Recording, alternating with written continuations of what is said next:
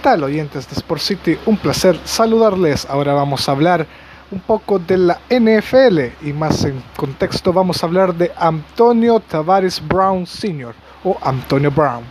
exjugador de los Pittsburgh Steelers, Oakland Raiders y ahora receptor de los actuales campeones del Super Bowl, los New England Patriots. Y es que el caso de Antonio Brown ha sido muy extenso, ya que el pasado febrero el ex receptor de los acereros de Pittsburgh abandonó ese equipo para irse a los Oakland Raiders. Esto a un cambio de una tercera y una cuarta ronda del draft de la NFL 2019, al cual el jugador firmó por tres años y un salario de 50 millones de dólares. De esos 50 millones, 30 eran garantizados y se convertía en el momento en el receptor mejor pagado de la liga. Pero luego comenzaron los problemas con el cuadro de los malosos de Oakland.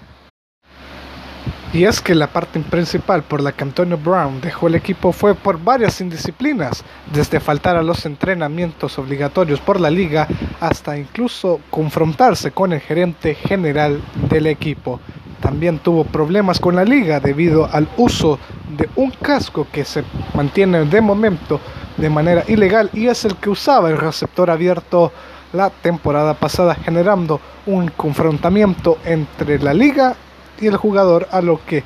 el entrenador Joe Gruden y el equipo prácticamente le mostraron su apoyo. Sin embargo, la pelea con su gerente general Mike Mayock sin duda suscitó lo que era ya prácticamente la salida del receptor de los Raiders, donde prácticamente el,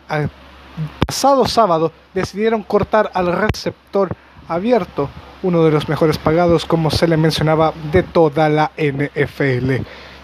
Y fue el mismo día sábado en que cuando Antonio Brown había pedido la salida, el equipo se lo confirmó y esa misma noche, eh, mediante sus medios sociales, el cuadro de los New England Patriots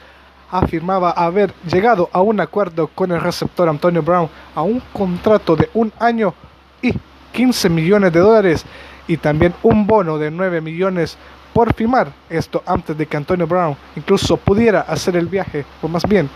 concentrarse con su equipo para el partido de la semana 1 contra los Broncos de Denver.